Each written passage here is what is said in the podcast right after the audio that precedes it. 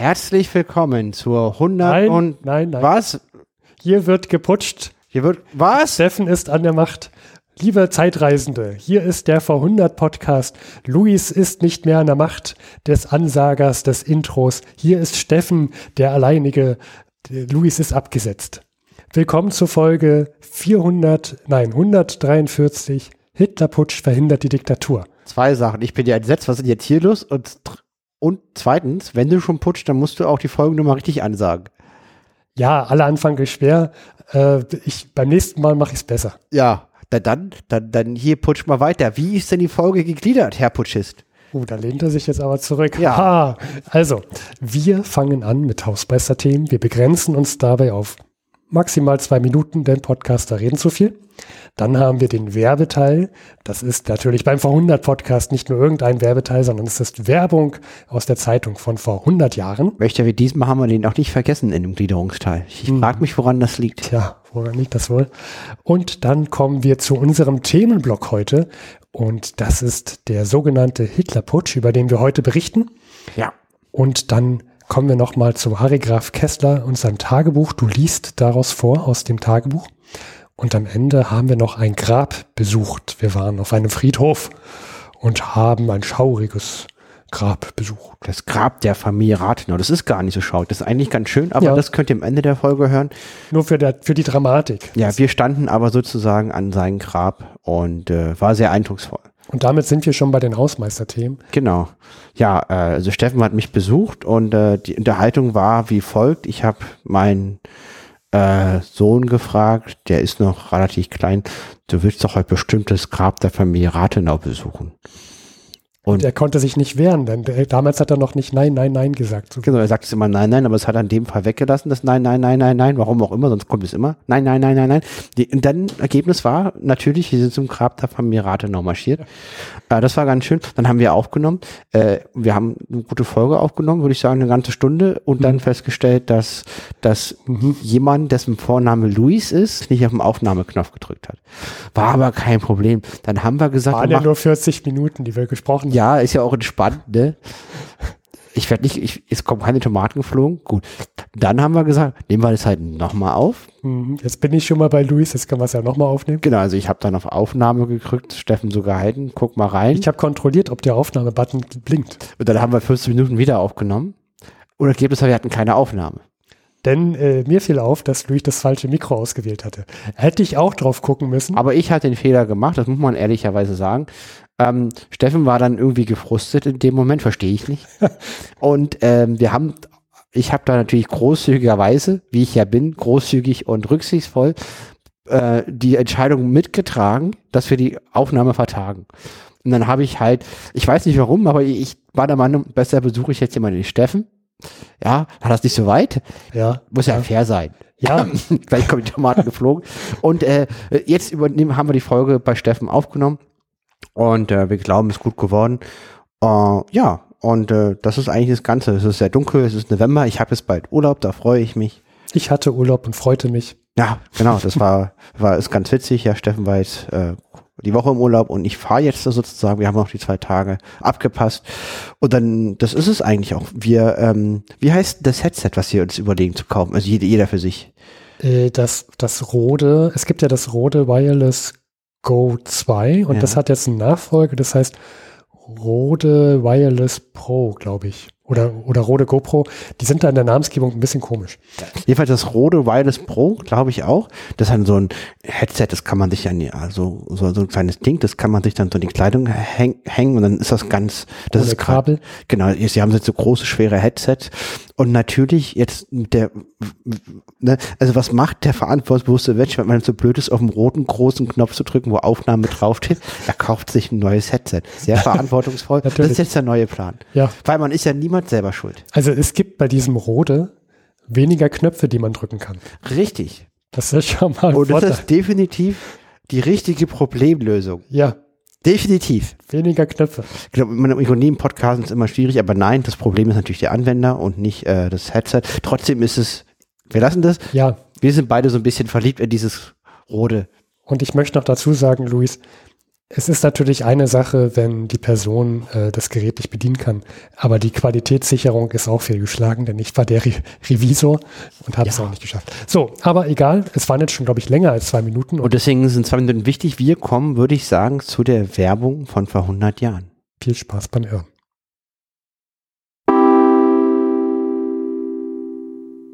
Und nun Werbung aus der Zeitschrift Zeitbilder, eine Beilage zur Vossischen Zeitung vom 11.11.1923. Bade dich gesund mit Dr. Hermsens medizinischen Badezusätzen. Keine teure Badereise nötig. In allen Bade-, Kur- und Heilanstalten verabreicht. Aufklärende Broschüre gegen 400 Millionen Mark Porto.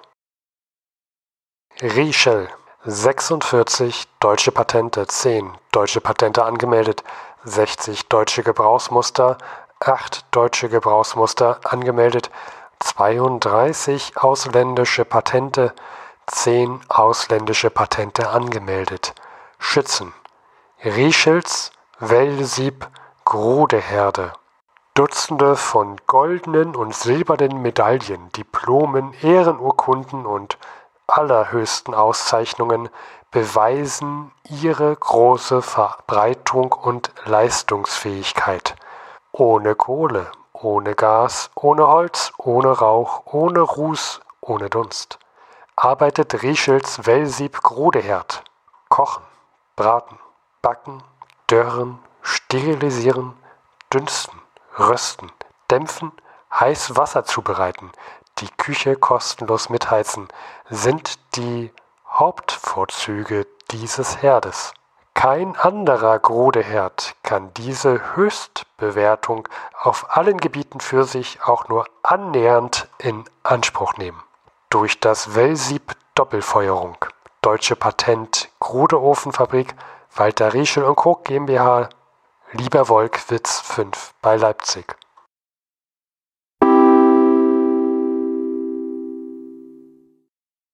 Kommen wir zu den Ereignissen von vor 100 Jahren.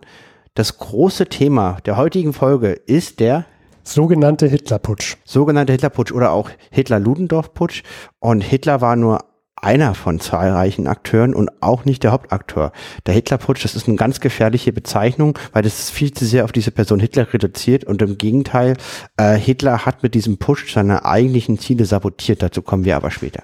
Genau. Um das zu verstehen, was da eigentlich los war und wie es kam, dass es kam, das ist hm. und so weiter.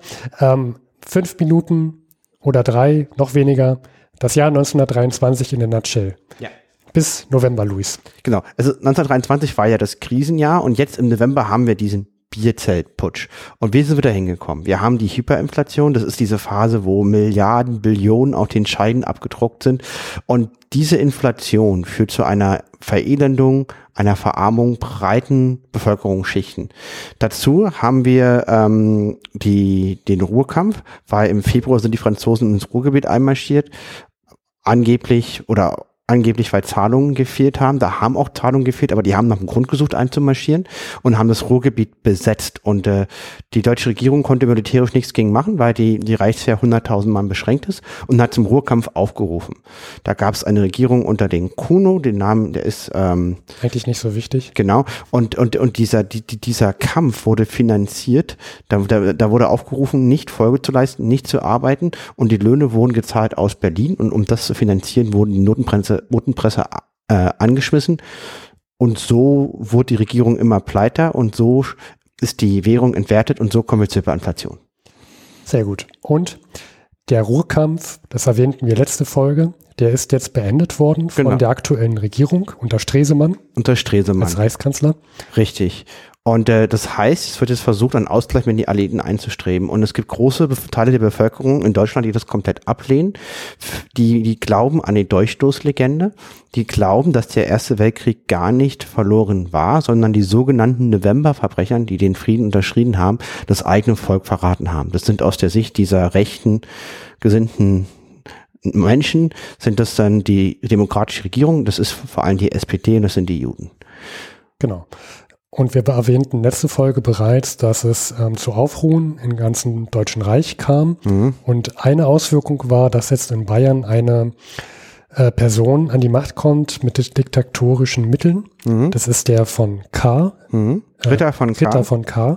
Und der ist zur Zeit vor, von vor 100 Jahren äh, Diktator in Bayern. Richtig. Genau. Und äh, da haben wir noch andere Personen, auf die wir gleich eingehen. Und in Bayern sammelt sich der rechte Rand, unterstützt von der bürgerlichen Mitte zum Teil, die unzufrieden sind, die den Messiah-Vertrag komplett ablehnen, die den revidiert haben wollen und die sammeln sich in München und deren Ziel ist ähnlich wie der Marsch der Faschisten in Italien, einen Marsch auf Berlin anzutreten. Genau, so ich denke, das ist so 1923 in der Nutshell bis November, genau. bis zu diesem Zeitpunkt. Und jetzt kommen wir zum 9. November. Da, da finden wir.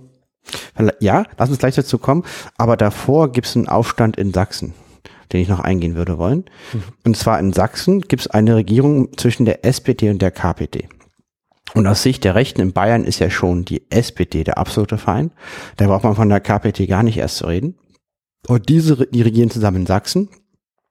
Und in Sachsen gibt es genau wie am rechten Rand, auch am linken Rand, äh, Leute, die die Demokratie abschaffen wollen, die die Weltrevolution wollen. Oh. Und das sind sogenannte rote Hundertschaften und die wollen eine kommunistische Revolution in Deutschland unter anderem.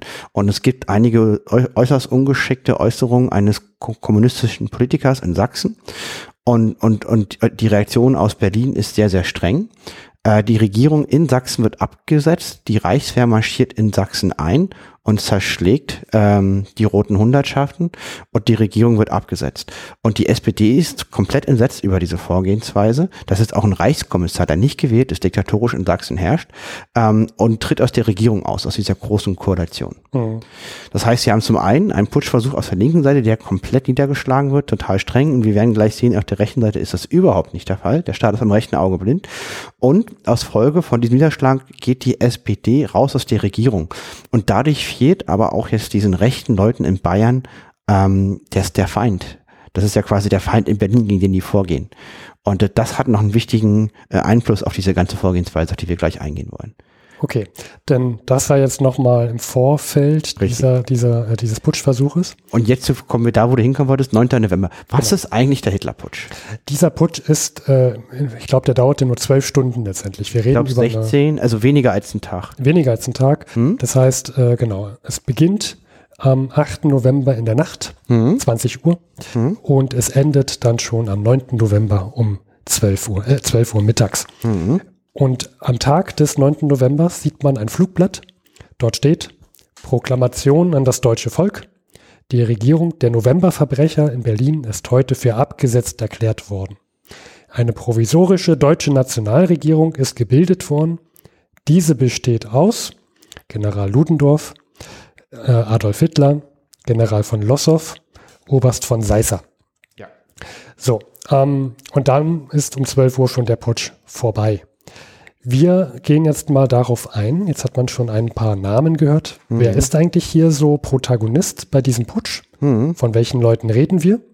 Und dann gehen wir darauf ein, wie ist denn diese zeitliche Abfolge? Wir haben hier so ein paar Uhrzeiten uns rausgepickt, an denen man den Putsch verfolgen kann, entlang gehen kann. Genau. Wir, wir können gleich sagen, wie er ausgegangen ist. Es, ähm, also am Folgetag, am 9. November wird der Putsch zusammengeschossen von den Truppen, die eigentlich dafür vorgesehen war, den Marsch auf Berlin zu machen. Das ist so ein Witz der Geschichte hier. Also äh, von den Kräften, von der Polizei in, in München. Und der Putsch scheitert. Der Putsch ist äußerst dilettantisch ausgeführt. Und es gab auch gar keine Pläne, wirklich eine Regierung zu stellen mit diesem Putsch.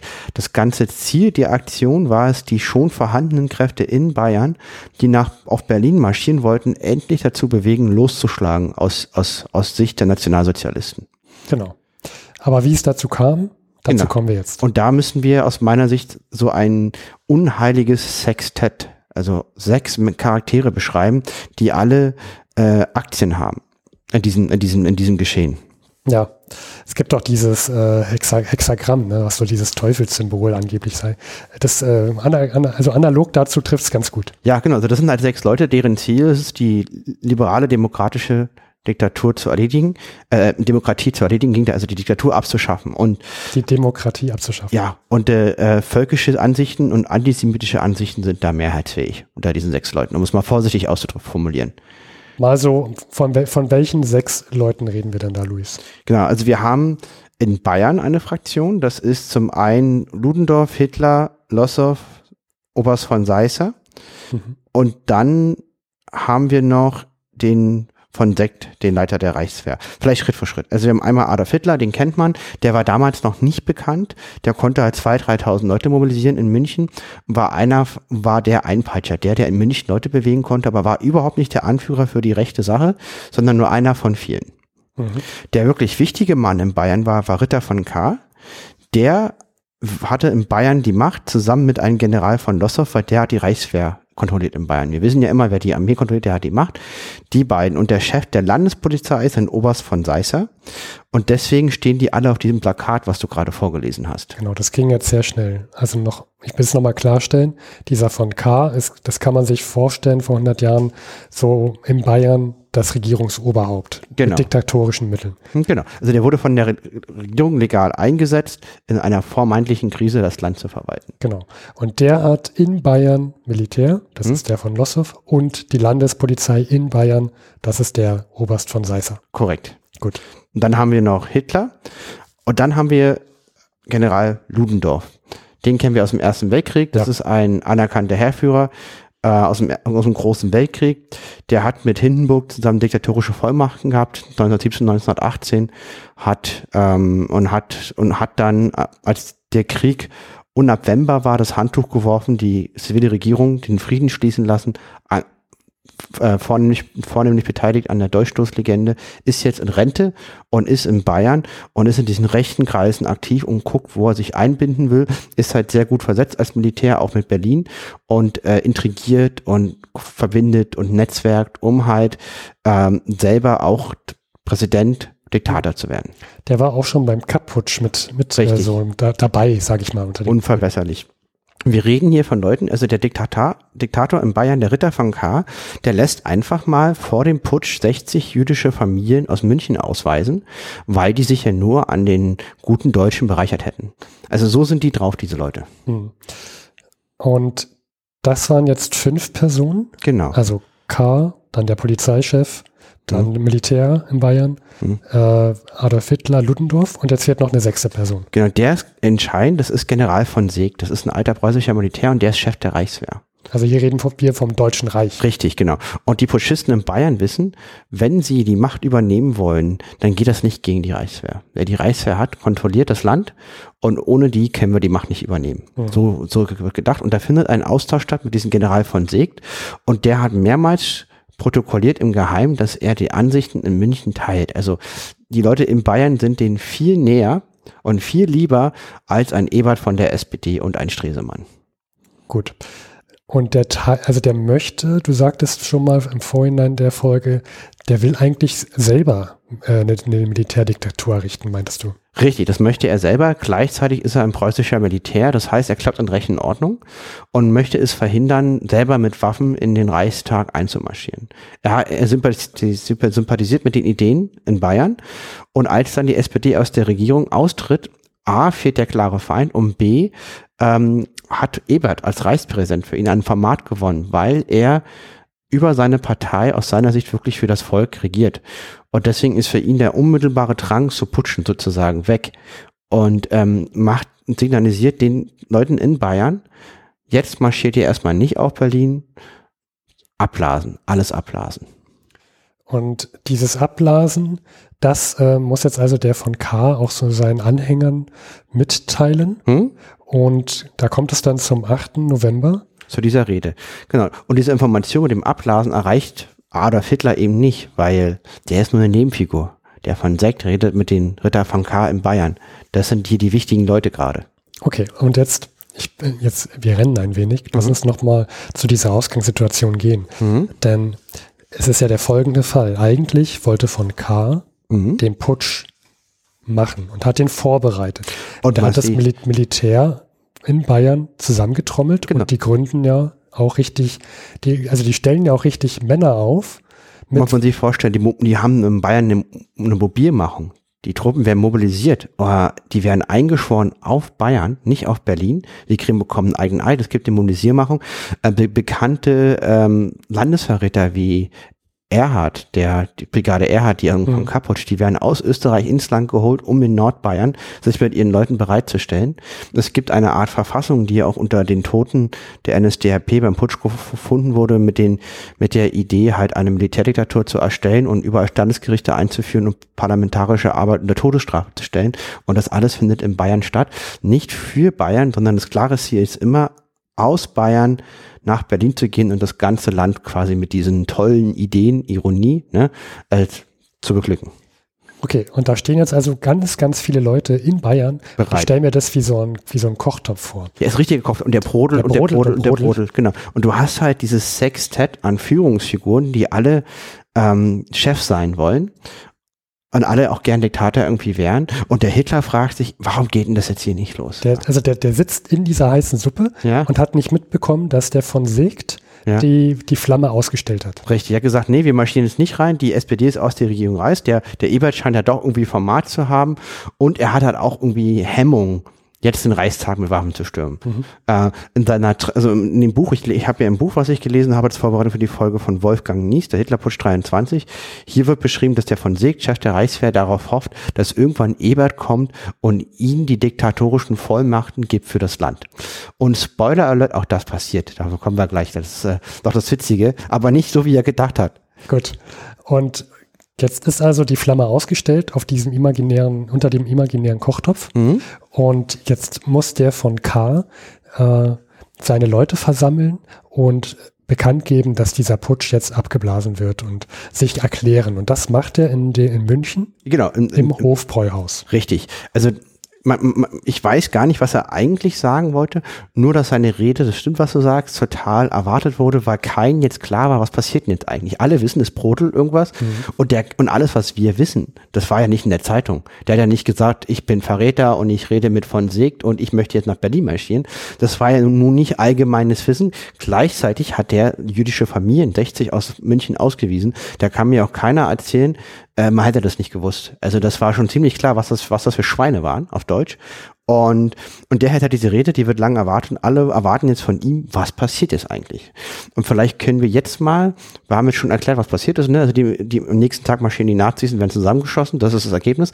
Aber vielleicht gehen wir jetzt mal Stück für Stück durch, weil das ist, das ist ein, ein aberwitziges ähm, Theaterstück, wo wo, wo man irgendwie geführt, dass ein Haufen Idioten nicht wissen, was sie tun. Das ist einfach nur komplett blöde. Kommen wir zum 8. November, ja. Vorabend. Genau, 20 Uhr. Da versammeln sich alle in diesem, in München, mhm. in dem Hofbräuhaus. Mhm. K, es ist 20 Uhr mhm. und K möchte seine Rede beginnen. Und ihm wird noch gesagt, äh, dass er noch warten soll, denn Adolf Hitler sei noch nicht da und er soll bitte mit der Rede noch warten. Mhm. Und äh, du hattest etwas herausgefunden, mhm. dass er wohl angeblich gesagt haben soll. Ja, genau, danke Steffen. Also die Rede hat das Titel vom Volk zur Nation, große Bedeutung. Äh, der, der Saal war bereits schon 1915 gefüllt, weil die Leute echt interessiert waren. Die sind alle nur wegen K gekommen und wegen seiner Rede. Das ist auch der mächtige Mann in Bayern, macht ja auch Sinn. Adolf Hitler hatte ihn gebeten, nicht mit seinem Vortrag zu beginnen, bevor er da sei, aber K. fing wie vorgesehen um 20.15 Uhr an und meinte nur lapidar, für Herrn Hitler werde sich schon nach Platz im Raum finden. Also man merkt, der Respekt ist jetzt auch nicht so unbedingt vorhanden und auch wie Hitler äh, eingeschätzt wurde von Ritter von K. Also man merkt, es ist eine Nebenfigur. Ja. Und eine Dreiviertelstunde, nachdem der K. mit seiner Rede angefangen hatte, oder eine halbe Stunde besser gesagt, 20.45 Uhr, da stürmt Hitler auf einmal rein in den Raum. Er mhm. kommt also an. Und er stellt sich in die Mitte des Saals an das Pult und es gibt ganz viel Gerede und Gerede und er wird gar nicht so richtig von allen beachtet. Richtig. Und hier vielleicht das, was Ritter von K. sagte, auch so ein ganz netter Satz, das zeigt, was das für, was das für ein Mensch war, als Hitler reinmarschiert war. K. Zitat. In der Zeitaufgabe der Schaffung eines neuen Menschen liegt die sittliche Berechtigung der Diktatur, denn sie bietet die einzige Möglichkeit, die Grundlage des neuen Geschlechts freier Deutscher zu schaffen. Das hat er gesagt und da marschierte Hitler ein. Was passierte dann? Ja, ich will nochmal klarstellen, wer uns kennt, weiß, das ist, ne, das ist nicht wirklich als nett gemeint. Es ist äh, hier mit Anführungsstrichen. Ja, also Katar ist aus meiner Sicht ein mieses Schwein. Ja. Mhm. Genau. Da kommt Hitler rein, schießt in die Luft, damit er Aufmerksamkeit mhm. überhaupt mhm. äh, bekommt. Und dann sagt er, dass die nationale Revolution begonnen hat und äh, die, ba die bayerische und die Reichsregierung für abgesetzt gilt. Und er schmeißt noch ein Bierglas auf den Boden und schießt in die Luft, genau. Ja, und äh, da gucken auf einmal alle dann tatsächlich äh, zu ihnen hin. Es, es steht auch ein bisschen Chaos, äh, Scheiben gehen zu Bruch und so weiter. Genau, und da ist jetzt also Hitler und erzählt, dass jetzt die nationale Revolution beginnt. Seine Stimme, also, also Zeitzeugen berichten, seine Stimme überschlug sich fast vor Erregung, als er drohte, der Saal sei von 600 Schwerbewaffneten umstellt, wenn nicht gleich Ruhe eintrete, lasse er ein Maschinengewehr auf die Galerie bringen. Überraschung, es wurde erstmal ruhig. Ja. So, ähm, dann kommt auch noch Ludendorff mit auf die Bühne. Mhm. Äh, das ist auch als Symbolfigur zu sehen, damit Hitler hier auch noch äh, zeigen kann, hier, ich bin sogar mit Ludendorff auf der Bühne, wir sind uns einig. Richtig, Ludendorff gibt Hitler Seriosität. Mhm. Und ähm, dadurch, dass jetzt auch Ludendorff dabei ist, äh, gehen jetzt also auch der von K., denn der Chef der bayerischen Landespolizei und der ähm, Chef des bayerischen Militärs gehen so ein Hinterzimmer. Richtig, aber Hitler hat die aufgefordert, ins Nebenzimmer zu kommen und sagt, ich garantiere für eure Sicherheit. Ist alles nicht so freiwillig. Ja, okay. Also Sie wissen, Sie wissen schon, wenn Sie sich jetzt nicht fügen, werden Sie hier wahrscheinlich nicht lebend rauskommen. Das glaube da dem wir widersprechen, weil das wollte Hitler auch nicht. Die, das waren, die waren ja alle für die gleiche Sache. Hitler hatte halt die Kontrolle über die Sache. Also das ist ja reine Spekulation. Okay. Sagen wir mal so, aber die werden schon mit, mit Gewalt gezwungen, die sind, die sind alternativlos. Wenn, genau, wenn jemand eine Waffe auf dich hält, dann ist es egal, ob du glaubst, du wirst jetzt getötet oder nicht. Jemand hält eine Waffe auf dich und Richtig. das ist erstmal schon Respekt einflößt. Das ist unser Zwang, ja. so, und dann gehen sie in den Hinterraum. Das ist so gegen 22.30 Uhr. Mhm. Und da gibt's, kommt zu Besprechungen, zu Besprechungen. Das dauert circa eine Viertelstunde. Mhm. Und dann kommen sie wieder raus und ähm, sagen dann, dass sie, äh, dass sie sich da aus, also dass sie Hitler unterstützen. Und als sie das so sagen und zugeben, da werden sie dann auch tatsächlich herausgelassen aus dem Saal. Sie dürfen gehen. Mhm. Und sie sind kaum draußen. Da gucken sich die Herren an. Mhm nicken sich zu und sagen, ja, aber ähm, das müssen wir jetzt natürlich verhindern hier. Mhm. Das kann ja gar nicht sein, dass der Hitler, der jetzt hier nur eine Nebenfigur ist, mhm. äh, wir haben ja alles vorbereitet. Ja. Wir sind hier der bayerische Militärchef mhm. und der mhm. Landespolizeichef. Wir haben hier die Mittel in der Hand. Und jetzt kommt hier der Herr Hitler und will hier angeblich das Zepter übernehmen. Das geht ja gar nicht. Richtig. Wir stellen uns jetzt gegen Hitler. Ja, richtig. Also man muss dazu sagen, genau, der hat da eine Regierung vorgeschlagen, wo er Chef ist. Und das war so gar nicht geplant. Du meinst jetzt mit er Hitler? Ja, und jetzt ist es also ähm, schon 23 Uhr mittlerweile, mhm.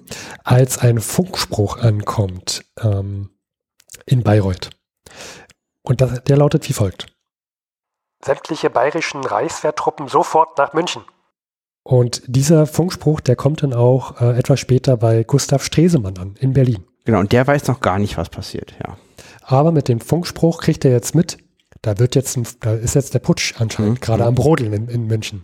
Und was muss Stresemann jetzt machen? Ja, Stresemann macht jetzt das, was ähm, der Sechste aus diesem, aus diesem teuflischen Sextett vorhatte. Der überträgt General von Segt die Macht, die Diktatur, das, was er eigentlich wollte. Das stelle ich mir sehr, also das stelle ich mir schon sehr ironisch vor, so von der, von der Zeitgeschichte. Ähm, von Seg, das ist ja schon später Abend, von Seg liegt wahrscheinlich in seinem ähm, Feldbett, mhm. in seiner äh, großen Villa ne? und kriegt den Anruf der Anrufer, auf den er schon lange gewartet hat. Endlich. Von der Regierung. Endlich sehen die Demokraten das mal ein. Sie können es nicht. Sie brauchen den starken preußischen General, der mal zeigt, wie man den Laden aufräumt. Und dann zieht er seine Uniform an mit seinen ganzen Orden ja. überstückt, kommt dann zu Ebert und Stresemann in den, in den mhm. Raum in Berlin. Genau. Denkt schon, dass sie ihn gleich die, die Füße küssen werden, mhm. Deutsche Reich übernehmen soll. Aber es kommt anders, denn was, was wird ihm jetzt gesagt, was er tun soll? Ja, es, nein, also das Deutsche Reich wird ihm übergeben. Also ich meine, wir hatten ja schon, dass Stresemann ja selber eine Notstandsregierung anleitet, die ohne parlamentarische Beschlüsse arbeiten kann, bis auf Arbeitszeiten und Renten an kleine Rentner. Und der übergibt diese Macht an diesem General.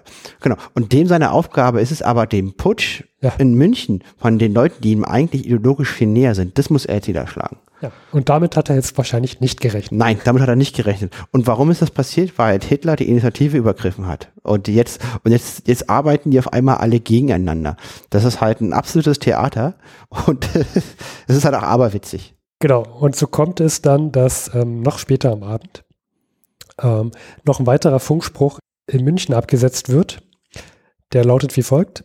Generalstaatskommissar von K., General von Lossow, Oberst von Seisser, lehnen Hitlerputsch ab. Mit Waffengewalt erpresste Stellungnahme in Bürgerbräu-Kellerversammlung ungültig. Vorsicht gegen Missbrauch obiger Namen geboten. Also das sind diese drei Herren Also Die Polizeichef, Armeechef und Regierungschef. von Bayern. Also das ist nochmal die offizielle Stellungnahme dieser drei Personen, dass das, was sie vorhin in diesem Hm? Hofbräuhaus gesagt haben, dass es erpresst war und dass es nicht gilt, und sie stellen sich mit gegen Hitler, das ist nochmal als großer, äh, als große ähm, Ankündigung, hey Leute, wir sind gar nicht für den Hitler, äh, das haben wir hiermit offiziell mal gesagt. Und, und damit ist der Putsch auch erledigt. Also man braucht, um den Putsch erfolgreich umzusetzen, erstmal die Armee und Polizei in Bayern und dann zweiter Ebene des Landes. Und der Putsch kommt nicht mehr über die erste Ebene hinaus. Ja. Und da, dabei, dafür sind die Truppen schon aufgestellt. Aber weil sich, die, weil sich diese Führungskräfte nicht, nicht einig sind und gegeneinander arbeiten, es ist halt absolut dilettantisch, was da passiert. Und deswegen scheitert das Ganze. Ja, eigentlich sitzen da in Bayern ganz viele Militärsoldaten und wollen Richtung Berlin marschieren, aber es kommt dann hier zu 5.30 Uhr zu einem weiteren Funkspruch aus München, der lautet Kasernen und wichtigste Gebäude sind fest in der Hand der Reichswehr und der Landespolizei. Verstärkungen im Anmarsch, Stadt ruhig, gezeichnet von Lossow. Und das schickt er nach Berlin und von Lossow hat die Truppen mobilisiert gegen Berlin eigentlich. Das ist halt aberwitzig. Nur der versucht, seinen eigenen Kopf zu retten, weil das darauf steht, schwere Strafe gegen Landesverrat eigentlich. Ja. Wir kommen dazu noch später. Der Prozess, der danach kam, war eine einzige Farce. Ja, also um 5.30 Uhr in Bayern, alle Soldaten schlafen, niemand will putschen. Mhm. Und dann kommt aber der Tag der Tage, nämlich der 9. November. Richtig, und, und, und, und, da muss man sich vorstellen, da sind halt jetzt so ein Haufen hochmotivierte Nazis in diesem Hofbrauchskeller und wissen nicht, was sie machen sollen. Es fehlt an Führung, es fehlt an Ideen. Und der Hitler hat mehrmals betont, äh, Sieg oder Tod, hat immer betont, es gibt vier Kugeln in seinen Revolvern, davon wäre aber eine für ihn. Also da komplett äh, alle Register gezogen. Und, ähm, und jetzt äh, weiß keiner, was, was passiert soll. Und dann kommen die Nazis auf, auf, auf eine abrupte Taktik zurück, der Straßenschlag. Das heißt, die marschieren dann zwar bewaffnet, mit zwei bis 3.000 Leute durch München, aber in einer sehr breiten Reihe, also so 19 Leute tief, um so eine, so eine Wand zu schaffen. Mhm. Und es ist also quasi kein Angriff und die wollen auch nichts besetzen und nichts nichts erputschen, sondern die hoffen durch diesen Marsch durch München, dass sich dann die wartende Bevölkerung denen anschließt und so halt diesen Marsch auf Berlin auflösen, weil die wissen, die alleine schaffen es nicht. Ja, äh, haben ja noch nicht mal Gebäude besetzt. Ja. Wichtige Gebäude. Mhm. Und jetzt stehen sie sich auf einmal mitten in München der Polizei entgegen. Richtig. Und die fängt an zu schießen. Und es sterben ähm, einige Leute, vier Polizisten und ich glaube 19 Nazis. Ja, das ist genau. Und damit ist der Putsch auch zu Ende. Und äh, Hitler natürlich schreit von Sieg oder Tod, flieht aber. Ja. Typischer Faschist halt. Und Ludendorff lässt sich gefangen nehmen und der Putsch ist zu Ende. Äh, Hitler versteckt sich noch zwei Tage, glaube ich, Mhm. bis er gefangen wird. Ähm, Mhm. Angeblich hätte er dann auch probiert, in der Zeit äh, Selbstmord zu machen. Das, ja, das kann ich mir Ob irgendwie das nicht stimmt, weiß man nicht. weiß halt keiner. Würde für mich nicht zu seinem Charakter passen. Ein richtiger, ja, der ist, ist ja viel zu wichtig aus seiner eigenen Sicht. Ja. Ja. Sodass er dann auch gefangen genommen wird und dann kommt es zum Prozess.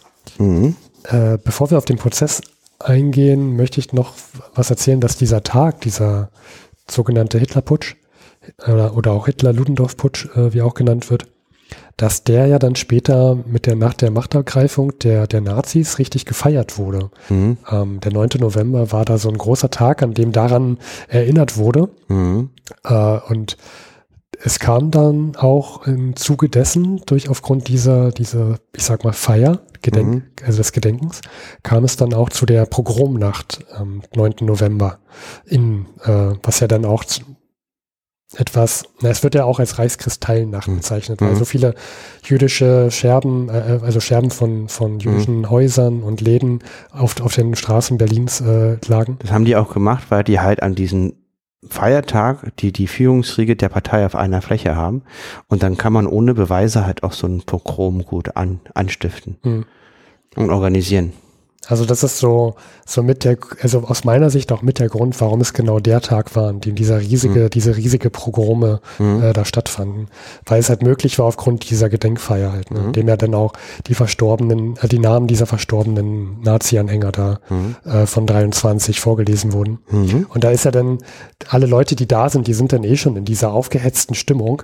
Und dann fällt es auch leichter, nochmal äh, dann diese, diesen Hetz, diese Hetze da auf gegen Juden ähm, dann stattfinden zu Mhm. lassen, zu starten. Ne?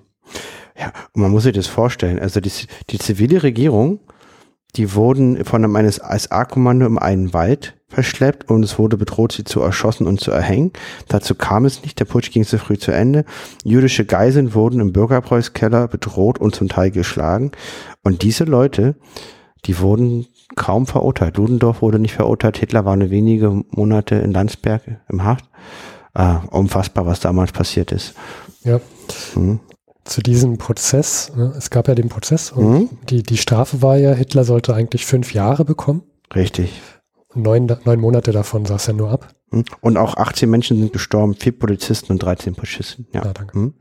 Ähm, und da, jetzt kommen wir nochmal auf das zurück, was du vorher sagtest, ne? Vor diesem Putschversuch von Mhm. rechts gab es ja eine Äußerung in Sachsen Mhm. von einer linken Regierung, Ja. weshalb sofort das Militär reinmarschierte Mhm. und auch dort ein Diktator eingesetzt wurde, ohne Wahlen, ohne alles. Mhm. Mhm.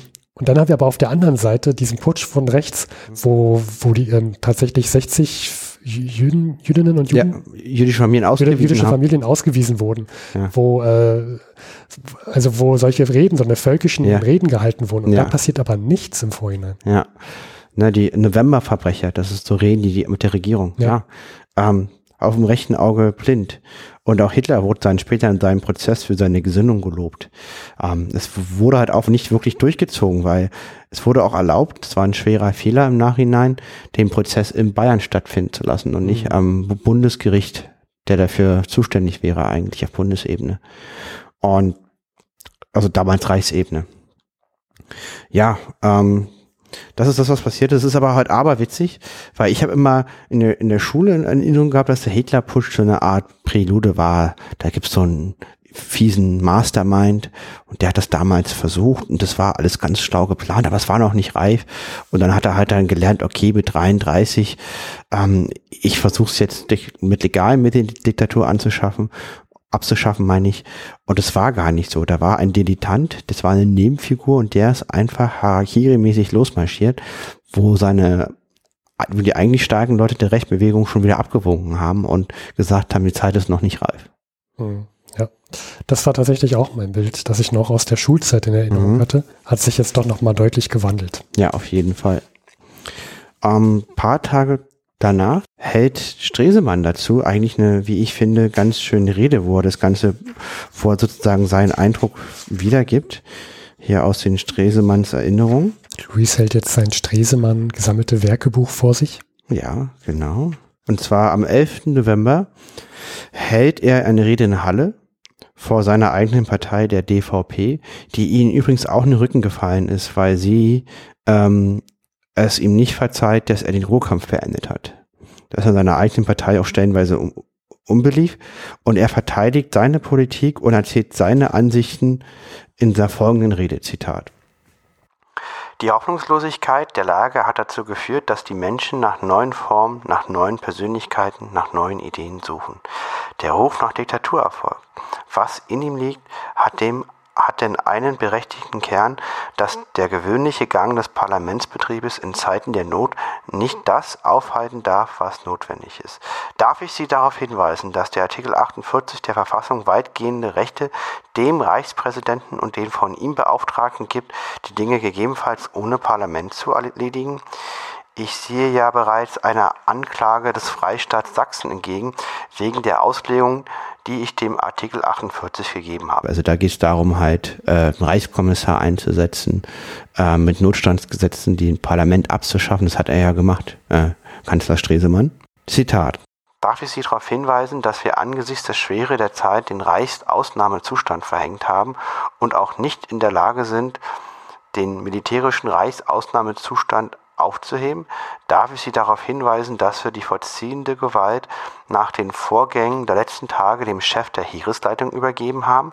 Alles Maßnahmen, die beweisen, dass wir durchaus gewillt sind, aus den Tatsachen die Konsequenzen ziehen, dass man in solchen Dingen nicht lediglich mit Fraktionsbeschlüssen und mit den im Streit der Parteien weiterkommt. Wenn man aber nun glaubt, mit dem Ruf der Diktatur als solcher die Dinge zu bessern, so zeigt das eine sehr große Irreführung insofern, als man nicht Form und Inhalt verwechseln soll. Die Form der Diktatur allein bringt uns absolut nicht weiter. Der Diktator als solcher steht ebenso der, den wirtschaftlichen Notwendigkeiten gegenüber. Auch bei ihm wird es darauf ankommen, auf seine Idee, auf seine Persönlichkeiten, auf all das, was ihm vorschwebt. Und dann beschwert er sich auch noch, dass sich die Leute in Bayern als Nationalisten beschreibt. Das Be bevor wir dazu kommen, mhm. ich möchte gerne nochmal, mhm. dass wir das mal in das heutige Deutsch übersetzen. Mhm. Also letztendlich setzt, stellt sich der Reichskanzler Stresemann mhm. hin nach dem Hitlerputsch und sagt, was wollt ihr eigentlich? Ja. Ihr, ihr schreit nach einer Diktatur und dass, dass wir hier eine Diktatur brauchen. Ja, haben wir, wir, wir ja. haben sie doch gemacht. Ja. Wir haben sie doch gemacht. Wir sind in Sachsen einmarschiert, verdammt nochmal. Okay. Wir haben ja jemanden beauftragt mit diktatorischen Mitteln. Wir haben sogar das, die Macht ans Militär übergeben. Was wollt ihr eigentlich? Mhm. Ja. Ja, absolut. Und das ist halt, halt unfassbar schlau. Also, weil es entlarvt ja die Leute als das, was sie sind. Die, die wollen halt die Macht einfach, weil sie es wollen. Mhm. Und, und, und, und, und die wissen instinktiv, dass sie demokratisch da nicht die Chance für haben und wollen deswegen den Putsch. Ja. Und, genau. Und dann macht einmal diese Argumentation. Dann, was er auch macht, ist, er lässt den Kronprinzen der Hohenzollern ins Land. Das musst du jetzt nochmal genauer erklären, warum das strategisch äh, ein kluger Schachzug war. Ja, also warum ist der Thronfolger der Hohenzollern, warum lässt er den ins Land? Ähm, na, die, die Rechen in Bayern, die haben auch einen sehr breiten Rückhalt unter den bürgerlichen Kreisen, weil sie sich auf die Monarchie berufen. Und in Bayern hat die Monarchie noch sehr viele Anhänger. Die Monarchisten sind halt auch rechts und sehr antidemokratisch. Ein sehr wichtiges Macht, also ein sehr wichtiges Klientel damals, äh, die viel Macht und Einfluss haben. Und um die zu entzweien, hat er den Hohen, den Kronprinz der Hohenzollern, also den Sohn von Wilhelm II., dem deutschen Kaiser, ins Land geholt. Weil in Bayern gibt's die Wittelsbacher, genau. das ist ein anderes ja, Königshaus. Genau, und dann hast du in Bayern halt, ist jetzt die Frage wieder, und das ist ja bei dem Rechten offensichtlich ein massives Problem, wer ist jetzt hier der König in Karpfenteich? Ist es der Kronprinz von Bayern oder der Kronprinz von Preußen? Und um da für Verwirrung zu sorgen, hat er den ins Land holen. Er wollte schon die ganze Zeit ins Land, auf einmal kriegt er das Visum. Hm. Okay. Dann hält er diese Rede, wo er auch sagt, Leute, was wollt ihr denn? Diktatur könnt ihr doch haben mit mir. Also der Van Seeg ist ja nun, ich meine, ist der General, das ist doch das, was ihr wollt, dann schreit ihr doch. Und nicht nur das sagt er, sondern du wolltest auch noch was, auf was hinaus, denn die, denn die, die Rechten bezeichnen sich ja als Nationalisten. Richtig, genau. Nationale Diktatur heißt das neue Wort.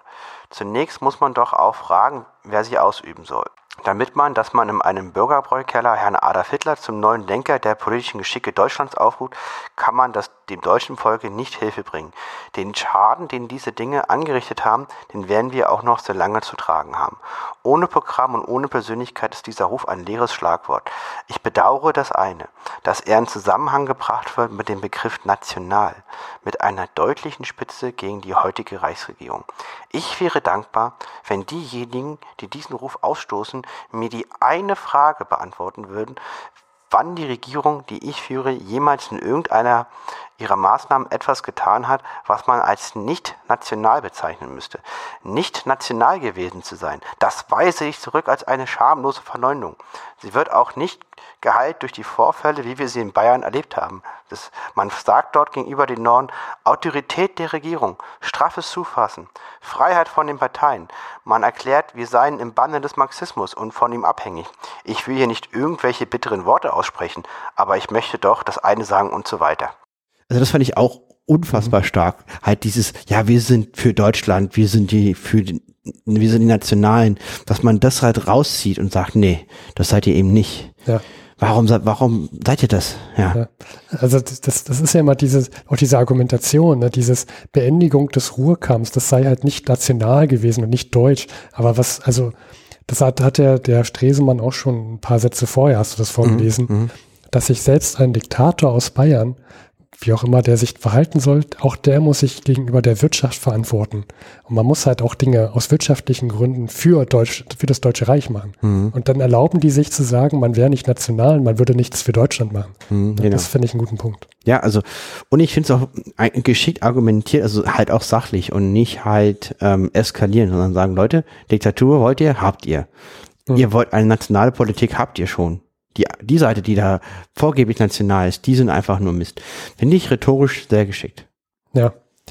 Tatsächlich hätte ich aber erwartet, dass ich diese Rede irgendwie mal in der Schule gehört hätte oder so. Ich finde schade, dass man, dass man so eine, so eine Aussagen von Stresemann, ähm, dass einem sowas überhaupt nicht im Kopf ist, dass er so reagiert hat. Ja, ist auch Ähm. gut- interessant. Man merkt auch damals war der Satzbau anders beim Lesen, auch viel länger. Ja, Ja. ja, ich, es hat die Rede in Halle im Landesparteitag der DVP vom 11. November 23. Ich glaube, die findet man heute nicht mehr so, so oft. Ja, und wahrscheinlich wird sie auch damals nicht jeder verstanden haben. So wie, das Hm. ist ja auch gesagt, ne? Deutsch, äh, Hitler hat ja vor allem so viele Anhänger gefunden, Ja. weil er die einfache Sprache gesprochen hat und nicht solche Schachtelsätze wie Stresemann. Und die Rede ist auch mega lang. Also das sind fünf Seiten eng gedruckt. Also ich habe das von fünf Seiten eine Seite vorgelesen, was ich finde ich für einen Podcast schon mutig finde. Mhm. Da fehlen noch vier. Ich wollte schon unterbrechen. Ne? Ja. also das ist auch sehr, sehr lang. Und, und natürlich ist es halt sehr äh, halt komplexer und stiller. Novemberverbrecher, Dolchstoß, bösen Juden. Das ist natürlich viel einfacher als, als sachlich zu argumentieren. Wir haben wir- wirtschaftliche Notwendigkeiten. Ja. Ähm, die Diktatur habt ihr doch schon. Mhm. Artikel 48 der Reichsverfassung erlaubt das. Das sind, das ist, Ja, du musst erst mal jemandem erklären, was ist Art- Artikel 48 der Reichsverfassung. was heißt das eigentlich ja, genau? Was, äh, genau. Was, was heißt das jetzt, dass wir eine Diktatur und haben und so weiter? Genau. Ne? Ja. Richtig. Äh, und das ist, äh, aber fand ich eine ganz, ganz starke Rede. Und, ähm, und, äh, und, äh, und im Nachgang des Putsches ist die Weimarer Republik, so oft sie angegriffen wurde in diesen Krisen, ja st- stabil wie nie. Das ist ja das Lustige daran. ja, also, dass durch den Putsch die Demokratie gestärkt wurde. Ja, massiv gestärkt. Also von Lossow, von Seisser und auch Ritter von K. allein einen massiven Abstieg. Die haben ja ganz fiese Reden gehalten, das hatte ich ja auch am Anfang zitiert, wo die halt zur Diktatur aufrufen, als eigentliches Mittel den Deutschen, keine Ahnung, ich, will- ich will diese furchtbaren Sätze nicht Fuba, wiederholen. bla, ja. hm. Fubapa, genau. Und, äh, und dann sozusagen, was machen sie stattdessen? Sie schlagen den Hitlerputsch nieder. Das sind ja, also da- das ist ja, also das ist ja eine unfassbare Dämlichkeit. Das ist wie wenn ich sage, ich bin Vegetarier, aber gleichzeitig äh, baue ich ein Schlachthaus oder so. Also das, das macht überhaupt keinen Sinn. Und die, und die werden von der die werden halt sozusagen von der Bevölkerung als absolute Idioten wahrgenommen, ja, und, äh, und deswegen ist ein Putsch von rechts überhaupt nicht zu denken. Hitler ist vor Gericht, der geht dann in den Knast und der kriegt dann immerhin Redeverbot. Ähm, gleichzeitig ist er der Einzige, der ähm, von, von der ganzen Sache Vorteile zieht, weil, weil der geht vor Gericht und das ist der einzige und vor allem auch vor Gericht, alle versuchen sich wegzuducken und sagen, ja, das habe ich gar nicht so gemeint, ich wollte doch gar keinen Putsch machen, Mhm. das stimmt ja alles so gar nicht, alle versuchen sich so rauszureden. Hitler stellt sich halt vor Gericht und steht da ein für seine ganz fiesen Überzeugungen und gewährt hier dann Alter auch an Gesicht und an ähm, Bravo von der Bevölkerung, muss man, muss man so leider sagen, wird halt auch nicht richtig verurteilt in irgendeiner Form und ist der lächelnde Sieger, aber erst einige Jahre später, kurzfristig, ist die Verfassung und das, und das Reich und die Demokratie sehr stabil. Ja. Ich finde, dass es, ähm, auch, auch wenn die Auswirkungen langfristig gesehen schlecht sind von diesem Mhm. sogenannten Hitlerputsch, ist das mal endlich mal eine gute Nachricht aus diesem furchtbaren Jahr 1923, Mhm. ähm, aus heutiger Sicht. Dass tatsächlich damals die Demokratie mal gestärkt wurde, auch wenn auch es die Rechten waren, die sich da gegenseitig bekämpft haben. Man darf niemals aufgeben. Der Herr Stresemann hat gute Maßnahmen ergriffen. Ja, Er konnte nicht wissen, dass Hitler jetzt Putsch, das hatte ich mir auch in die Karten gespielt.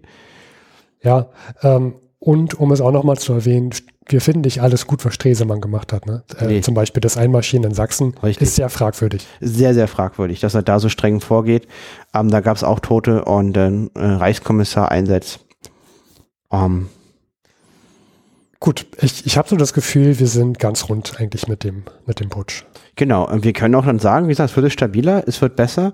Die nächste Folge ist dann die Währungsreform zu Rentenmarkt. Das ist ja auch ein positives Thema, ähm, die auch entscheidend dazu beiträgt, äh, die Lage zu stabilisieren. Dann gehen wir, Luis, nochmal zu unserem Elch der Elche. Ja, es raschelt im Gebüsch. Genau. Ich sehe das Geweih schon, also ich sehe ein Gebüsch vor mir und das Geweih guckt raus. Also er, er, so, so ein schöner Elch wie er, der, der kann sich auch schlecht verstecken. Ne? Und alle, die vor 100 jetzt zum ersten Mal hören, fragen sich, was zum Henker reden die da eigentlich? Ja, Luis holt ein Tagebuch hervor und zwar vom Harry Graf Kessler. Hm. Und Harry Graf Kessler wird von uns gerne bezeichnet als der James Bond der damaligen Zeit. Ähm, er ist der, der Größte in seinem Tagebuch, was er selber geschrieben hat. Genau, genau in der Reihenfolge. Also er, er kann schon viel. Er, in seinem eigenen Tagebuch kann er aber viel mehr, als er eigentlich kann. Ja. Wenn das irgendwie Sinn macht, was ich erzähle. Ich weiß es nicht. Genau, und Luis erzählt dich alle, also jede Folge, was eigentlich Harry Graf Kessler seit der letzten Folge so vor 100 Jahren erlebt hat. In, so, in seinem Tagebuch. Es ist immer, man muss immer im Hinterkopf haben, wir berichten das, was er selber über sich schreibt. Bewusst. Also das ist wie so ein Twitter-Account. X wie so ein X-Account heute.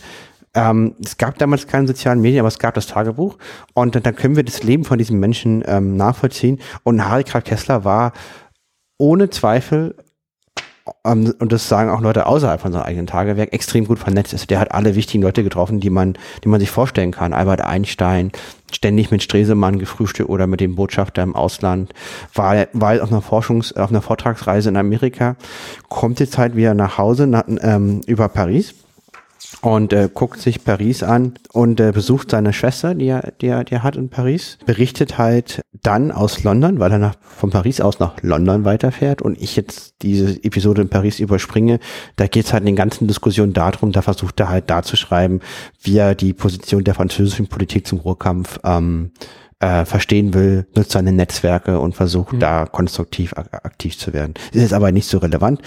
Spannend fand ich, wie er dann nach London fährt am 22. Oktober und Zitat, eine neue Erscheinung in London ist der Straßenhandel mit deutschem Papiergeld. Im Strand stehen Reihen von Händlern, die für ein paar Cent viel zu teuer. Deutsche Millionen Markscheine und anderes Papiergeld als Merkwürdigkeit an den Mann bringen. Also quasi Souvenirs aus dem Ausland mhm. ist jetzt das äh, eine Billion Mark. Ja, äh, ist halt zum Spielen.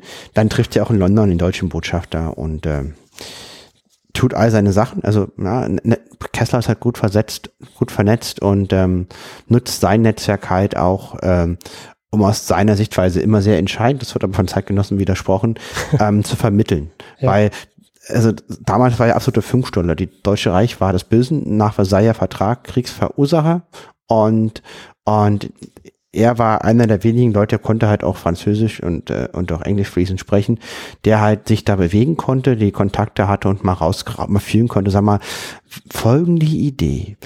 Angenommen, man würde das tun.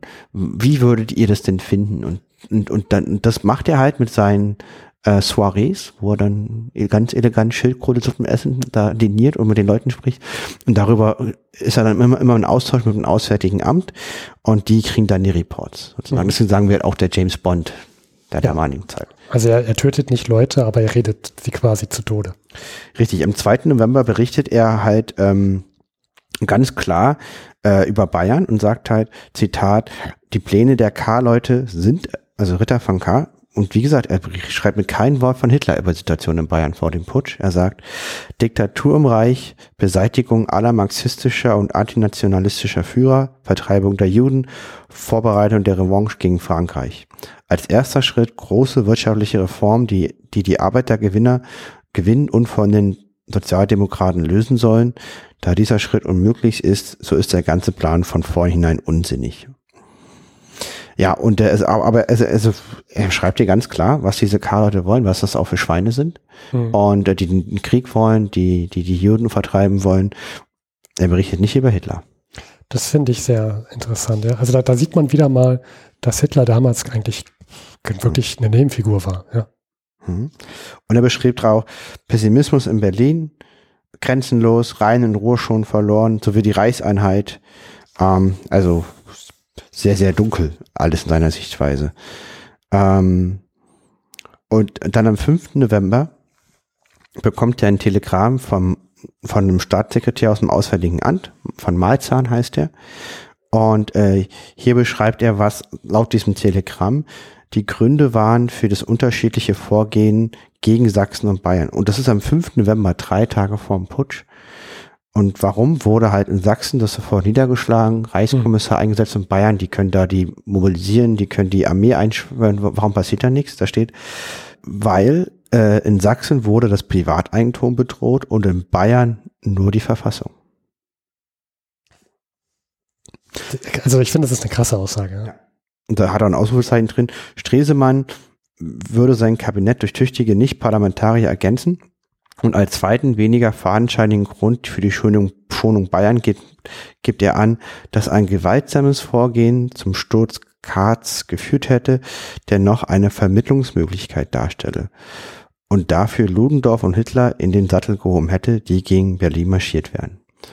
Das schreibt er noch vor dem Putsch. Ja, und es scheint auch äh, nicht, also klar, K ist wahrscheinlich in diesem schlechten Genre noch ein bisschen, der ist nicht ganz so mutig. Mhm. Ja. Noch ein bisschen einfacher mit als Ludendorff und Hitler. Aber ich, gut, das kann ja auch keine Strategie sein. Nee. Ähm, ich hätte da noch eine Nachfrage. Du hast jetzt tatsächlich doch den Namen Hitler erwähnt. Mhm. Du kannst doch da in deinem Tagebuch erkennen, mhm. wie, also auf welcher Seite welcher Name mal mhm. erwähnt wird, ne? Kann ich machen. Du hast jetzt von wann bis wann geht die Ausgabe von dem Tagebuch, die du da jetzt hast? Genau, also die Ausgabe geht von 23 bis 26 und ich habe, der, der, das Namenregister sind 250 Seiten. Ich habe es durch Zufall bei Hitler gerade schnell gefunden. Äh, und wir haben tatsächlich nur ähm, irgendwie sechs Nennungen, ja. Also in drei Jahren schreibt er den Namen Hitler nur sechsmal. Genau, zum ersten Mal am 14.10., dann am 5.11., das habe ich gerade vorgelesen, und dann nochmal am 9.11. und dann halt erst wieder 24, am 4., am April, am Mai und im Juni und dann ist der Prozess halt. Ja. Und mal zum Vergleich, ist das, also ist das häufig jetzt im Vergleich zu anderen? Nee, das ist total wenig. Keiner, also das ist wirklich wenig. Keine Ahnung, Julius Hirsch, Nationalökonom und Politiker, äh, Staatssekretär im Reichswirtschaftsministerium, kennt heute keiner mehr. Der hat zwei Nennungen, ja, und äh, der Sohn eines Papierfabrikanten Leopold Hösch hat 20 Nennungen. Also das ist sehr, sehr wenig. Okay, man muss natürlich auch dazu sagen, es ist ein Tagebuch, es ist die Blase, in der er sich bewegt. Mhm. Und wenn er sich natürlich immer häufig mit einer Person trifft, wird die natürlich auch häufig genannt. Aber es ist ja schon, ja, also er schreibt ja schon über Weltgeschehnisse und wichtige Personen. Würde Hitler wirklich ernst nehmen, wäre er öfter drin. Ja. Das kann man sagen. Das ist ein ganz klares ähm, Indiz dafür, genau. Vom Putsch äh, schreibt er, dass, äh, dass ein Rechtsputsch aus seiner Sicht gelingen würde. Also der war sehr pessimistisch und glaubte, er hätte gute Chancen auf Erfolg. Und dann würde automatisch äh, England und Frankreich wieder eine Einheitsfront werden und das wäre alles ganz furchtbar. Ist er dagegen, gegen den Putsch. Und dann fährt er am 9. November, als diese, als der blutige Zusammenstoß war in München, fährt er nach Hause von Den Haag nach Berlin. Und das fand ich ganz interessant, Reisen in Zeiten der Hyperinflation. Mhm, ja. Zitat. Auf der Bank deutsches Geld gekauft für 25 Gulden, also in Den Haag, 10 Billionen Mark bekommen in 20 500 Milliarden Mark Scheinen. Jeder Schein etwa so groß und ansehnlich wie früher ein 50 Pfennig Schein. Dann fährt, steigt er halt in seinen Zug ein und fährt dann halt mit dem Schlafwagen nach Berlin. Und dann erzählt er jetzt von seinem Frühstück. Früh im Schlafwagen bezahle ich für eine halbe Flasche Wasser Renza 500 Milliarden Reichsmark, also gleich eine Gulden 25, zwei Goldmark. Um acht in Berlin an. Den Tag über ausgeparkt und Papiere geordnet. Abends zu zweien für, für, für drei Billionen etwa ein Pfund sehr schlecht gegessen, eine Suppe, ein Fleischgericht, eine Flasche mäßigen Wein und Kaffee. In London hätte dasselbe Essen vielleicht 10 bis 12 Shillings gekostet. Also er berichtet erstmal, wie sau schwierig das ist mit dem Geld und mit der Währung, aber dass halt auch selbst inflationsbereinigt halt, dass Sachen sau, sau teuer ist. Also die Wirtschaft kann so nicht funktionieren. Mhm. Ja. Und ein Harry Graf Kessler wird schnell ungemütlich, wenn er nicht seine Schildkrötensuppe bekommt. Ja, ja. Wir können auch sagen, also der wird ja später dann vertrieben, auch im, im Laufe seines Lebens ähm, von den von den Nationalsozialisten und der ist sehr reich geboren und schafft es sein ganzes Vermögen aufzubrauchen. Wow. Harry Graf Kessler war auch befreundet mit Walter Rathenau. Ja. Und äh, wir haben per Zufall, oder besser gesagt, du, Luis, hast per Zufall entdeckt, dass das Grab von Walter Rathenau quasi bei dir um die Ecke ist. Ja, das ist im Wohlheide. Und da sind wir hingelaufen und äh, ihr könnt einen, einen kleinen Eindruck hören, wie wir vor dem Grab von Walter Rathenau. Wir waren zu dritt sogar da. Ja, mit deinem Sohn.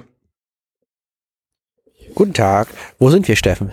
Wir sind quasi vor dem Grab von Alt Walter Rathenau. Ja, und zwar, wir sind am Waldfriedhof im Fez in Schöneweide an der Rathenaustraße äh, und bei den ehemaligen Kabelwerken.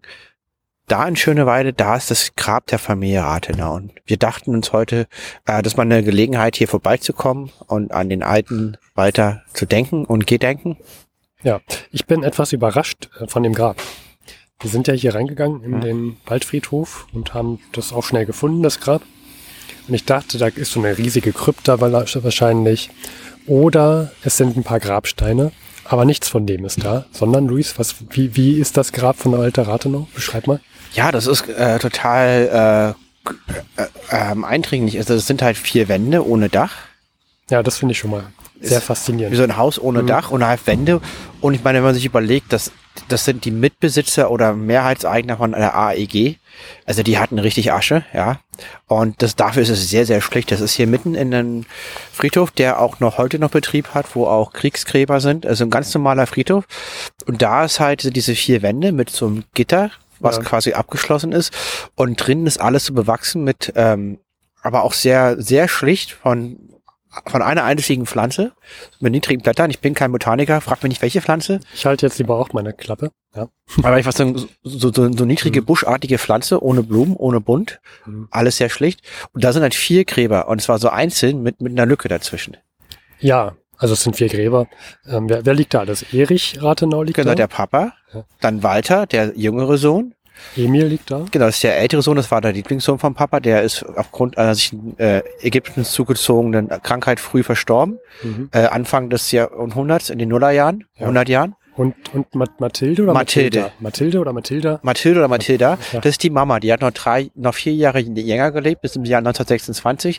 Die hat auch die Biografie bei Harika Kessler äh, beauftragt. Ja. Und die liegen da, diese Gräber, sehr vereinzelt. Und dann steht da groß Grabstätte Familie Rathenau. Davor ist noch ein Schild Ehrengrab von Berlin. Ja, wird auch noch gepflegt. Wir haben Ja. gesehen, hinter dem Gitter standen frische Blumen. Also Ja. ist tatsächlich ähm, in einem guten Zustand. Und äh, auch zu Recht, meine ich, also hier in Schöneweide, die Familie Rathenau hat sehr, sehr viel bewegt. Hier gibt's die Rathenau-Hallen, hier gibt's äh, die Kabelwerke, ist alles von der AEG gegründet. Lustigerweise arbeite ich äh, in Moabit bei heutigen, bei, beim heutigen Arbeitgeber Siemens Energy und der Standort, wo ich arbeite, ist auch von der AEG. Das hat Siemens früher mal übernommen. Mhm. Also äh, die Familie hat hier sehr, sehr viel bewirkt. Das ist jetzt äh, mein Sohn, der, der mitreden will. Der, war, der war auch da beim, beim Grab. Also Ja. wir sind, wir haben ein bisschen Bildung gesorgt für deinen noch nicht mal zwei Jahre alten Sohn. ja, Und ihm hat's auch gefallen, glaube ich. Glaube ich auch. Der hat mit uns heute zu zweit das Grab von Walter Rathenau besorgt. Das kannst du schon mal von deiner Liste streichen, würde ich sagen. Ja, Bucketlist ist da fertig. Ähm, genau, gibt's noch was zu sagen? Nö, also wer in Berlin ist und äh, sich für die Familie Rathenau interessiert, dieser Ort lohnt sich zu besuchen. Generell ist Schöneweide. Was wir noch verlinken werden, es gibt hier ein äh, Zentrum für Industriekultur. Das ist auch umsonst so ein kleines Museum in Schöneweide. Das ist sehr, sehr spannend. Da wird die Geschichte der Familie Rathenau und der AEG sehr, sehr gut erzählt. Das hatten wir ja auch äh, bei uns im Podcast. Werden wir verlinken, kann man empfehlen. Es gibt hier auch wunderschöne Tourengänge durch die Industriearchitektur von Berlin. Ähm, das ist alles auch die Zeit von vor 100 Jahren. Ich werde ein paar Links in den, in den Chat reinschmeißen, nicht Chat, in die, in die Episoden-Webseite. Ja, es war ist sehr, sehr spannend. Kommt nach Berlin, kommt nach Schöneweide in die Rathenaustraße zum Waldfriedhof und äh, seht euch einfach mal das Grab an. Und zum Zentrum für Industriekultur. Ciao, ciao. Outtake. Ich habe jetzt hier auf Rec gedrückt. Es leuchtet, ich, es leuchtet eins und zwei. Es Pegel schlagen aus. Gut. Ähm, Ich weiß nicht, warum ich dir das sage, nur so. ja, ähm, also offiziell, wenn es nicht klappt, sind wir beide im Boot. Ich habe es auch gesehen. Ich bestätige alles, was du gesagt hast. Gut, gut. Es kann jetzt noch sein, dass die Batterie einfach flasch weggeht. Ja, aber das ist ja nicht mal so schlimm. ne? Oder, oder nee, dann ist die Aufnahme auch weg, oder? Ich glaube, dass der vorher speichert und beendet. Wollte gerade Das sagen. hatten wir schon mal. Das hat, ja, das wäre auch richtig scheiße, wenn das nicht so wäre.